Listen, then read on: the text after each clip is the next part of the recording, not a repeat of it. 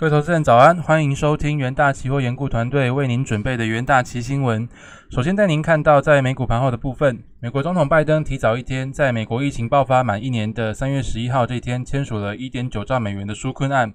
美国民众最快本周末就能收到现金支票。美股四大指数全面收高，道琼、标普五百双双要上历史新高，科技股也强弹，纳斯达克反弹二点五 percent，费城半导体强呃强涨逾四 percent。芯片股引领科技股涨势，非半大涨。纳斯达克综合指数自高点回跌幅度收敛为五 percent，脱离修正区间。中美两国半导体业协会周四宣布，共同成立中美半导体产业技术和贸易贸易限制工作组，建立及时沟通的资讯共享机制，交流有关出口管制、供应链安全、加密等科技和贸易限制等政策。拜登正式签署一点九兆美元刺激法案，比原定的周五提早一天。白宫新闻秘书沙奇表示，现金支票最快本周末就会发放到民众的银行账户。这个名为“美国救援法案”将发放一千九百、二千四百美元直接现金给多数民众，拨款三千五百亿美元援助州和地方政府，并提高疫苗发放资金和儿童抵税福利。另外一方面，美国劳工部周四公布首次申请失业救济金人数，上周请领人数下降到四个月来最低的七十一点二万人。降幅超过市场预期，强化投资人对就业市场复苏的信心。收盘，美股道琼指数上涨零点五八 percent，S M P 五百指数上涨一点零四 percent，纳斯达克指数晋扬二点五二 percent，费城半导体指数飙涨四点零九 percent。而在新冠疫情的肺炎部分，据美国约翰霍普金斯大学及时统计，全球确诊数已标破一点一二四亿例，死亡数突破两百六十一万例，美国累计确诊超过两千九百零九万例。累计死亡数超过五十二点七万。接着看到焦点个股消息方面，科技五大天王全面上涨，苹果涨一点六 percent，脸书涨三点九三 percent，Alphabet 涨一三点一六 percent，亚马逊上涨一点八三 percent，微软上涨二点零三 percent。中美半导体产业加强沟通与分享资讯，晶片股大涨，超微、辉达均涨逾四 percent，赛灵思晋扬六点二 percent，特斯拉延续反弹走势，上涨四点七二 percent。路透报道，特斯拉提高部分车款售价，官网显示 Model Y 长里程和 Model S Plaid 接涨价，有助提高未来利润。瑞穗最新给予特斯拉买进平等。而富美首次公开发行的韩国电商巨擘 Coupon，呃，挂牌首日大涨四十点七 percent，以每股四十九点二五美元作收，市值约八百四十亿美元，盘中最高一度超越一千亿美元。那么这间公司有韩国亚马逊之称，以每股三十五美元发行股票募集四十二亿美元，是美国今年以来最大规模的 IPO，也是阿里巴巴之后海外公司在美最大的 IPO 案。而美国生技公司 Novavax 盘后飙涨二十二点六 percent，后期临床实验结果显示，Novavax 的新冠疫苗对英国变种病毒具有九十六 percent 的保护效力，朝取得主管机关批准使用又迈进一步。而 Canoe 的收盘大涨十四十三点八一 percent 至每股十四点六七美元，盘后续扬六点五 percent。这家获国巨成龙投资的电动车厂周三宣布切入电动皮卡市场，将推出美国制造的吊舱式电动皮卡，第二季开放预定，最快在二零二三年第一季就会交车。而在台股 ADR 的部分，联电 ADR 上涨五点七六 percent，台积电 ADR 上涨五点九三 percent，日月光 ADR 上涨六点二六点二八 percent。中华电信 ADR 上涨零点四一 percent。接着看到纽约汇市，因为欧洲央行周四宣布将应对直利率上升的压力，以及美国经济数据改善、消费者物价指数下滑，缓解市场对通膨的隐忧，为美元带来压力。美元自周一站回九十二大关之后，至今已经连续三第三日下跌。那么 ECB 表示，为了因应近期欧元区直利率上升的压力，第二季起。将加快购债速度，不过仍维持疫情紧急购买资产计划，总规模大概一点八五兆欧元，而且将购债结束的时间提前九个月。此外，ECB 还将维持目前各项主要利率，并将今年欧元区 GDP 预估成长上调至四 percent，二零二二年 GDP 则成长四点一 percent。美国周三公布消费者物价指数温和上扬，不过核心 CPI 下滑，低于市场预期。则缓解了近期市场对疫情后经济复苏导致通膨飙升的隐忧。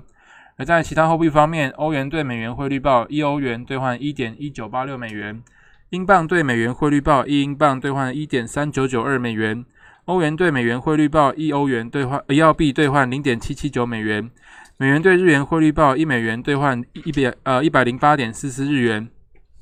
好，接着看到能源盘后部分，周四汽油期货价格处于主导地位，因最前月汽油期货价格收于两年半高点，而且是因为 WTI 原油期货价格大幅的一个收高，而布兰特原油期货价格也上涨至二零一九年五月以来的最高收盘价，仅略低于每桶七十美元的水准。那么，分析师将此波动归因于美国原油库存大增，而石油产品库存大降后出现的买盘。EIA 周三公布，由于上个月严重冻结，德州许多炼油厂是关闭的，导致上周美国原油库存大增一千三百八十万桶，但石油产品库存则大降每日一千一百九十万桶。收盘价的部分，四月交割的 WTI 原油期货价格上升约二点五 percent，收在每桶六十六点零二美元。五月交割的布兰特原油期货价格上涨约二点六 percent，收在每桶六十九点六三美元。好，接着看到金属盘后的部分，周四黄金期货价格连续第三日的上涨，主要是因为美元走皮，而且公债值利率稍微下降所支撑。大宗商品交易商也对欧洲央行的消息做出反应。ECB 宣布将加速疫情紧急购债计划下的购债行动，但维持整体购债规模在一点八五兆美元不变，也维持政策利率不变。此决议在下周 Fed 政策会议前做出，推动主权债务值利率下降，有助于拉呃抬升黄金的吸引力。在收盘价的部分，四月交割的黄金期货上涨约零点一 percent，收在每盎司一千七百二十二点六美元。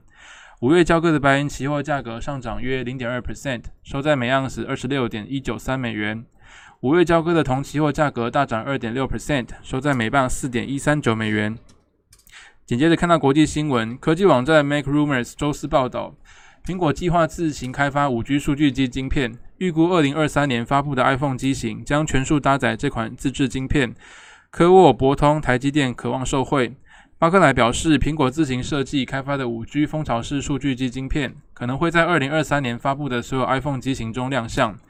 那么，Make Rumors 引述苹果供应链研究报告表示，射频晶片大厂科沃和通讯晶片大厂博通应该是苹果自制 5G 数据机晶片的最大受惠厂商。此外，MacRumor 还表示，若苹果推出自制数据机晶片，届时很可能会委托台积电代工。那么，苹果目前使用高通的数据机晶片，iPhone 十二机型便采用高通的 Snapdragon X55 数据机晶片。在第二则国际新闻部分。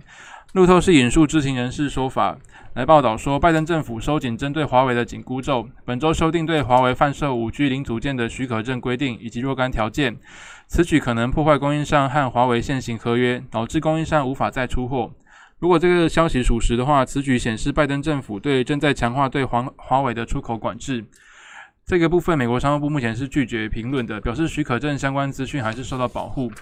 那么，华为在二零一九年被美国列入国安黑名单。先前一些出口许可都是由厂商务部批准的。知情人士表示，一些供应商虽然已经取得许可，但可能因为最新的修订措施，导致无法履行与华为的现行合约。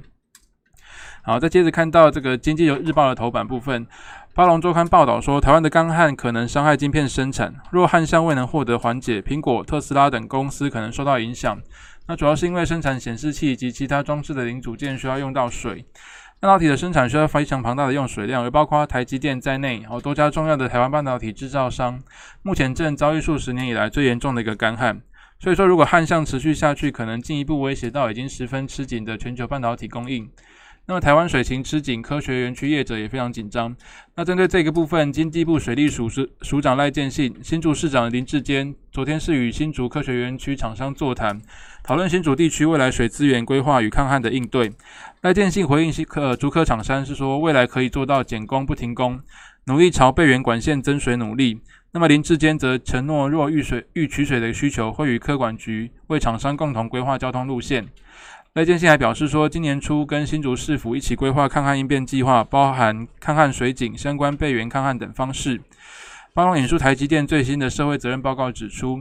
呃，这个全球半导体制造龙头在台湾的生产设施，每天大概需要用到十五点六万吨的水。那该公司已经采取一些措施回收水，并加以循环利用，而且使用其他技术以降低用水量。像是以二零一九年为例，台积电回收再利用的水总计大概有一点三三七亿公吨，相当于用水量的百呃百分之八十七。那除了回收水及降低用水量之外，台积电的发言人还向还表示说，该公司已经开始用卡车运水，以为生产线取得更多的用水。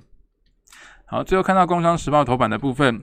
台股反弹，外资启动抄底机制，第一步锁定记忆体指标股。那美云证券是指出说，全球最大的 NOR Flash 制造商之一的旺宏，将受惠于庞大的需求成长，初次给予买进投资平等。那预期未来十二个月合理股价大概在五十五元，紧追摩根士丹利的六六十元。摩根大通证券则看好南亚科展开落后补涨。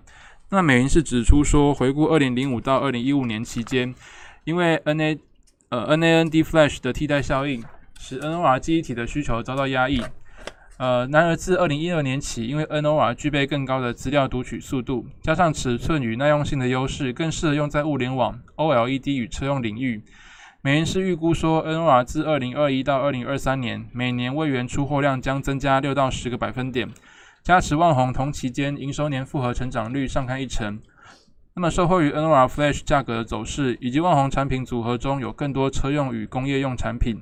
外资认为万宏二零二一到二零二三年毛利率将回升到产业上行循环时的三十五到四十 percent。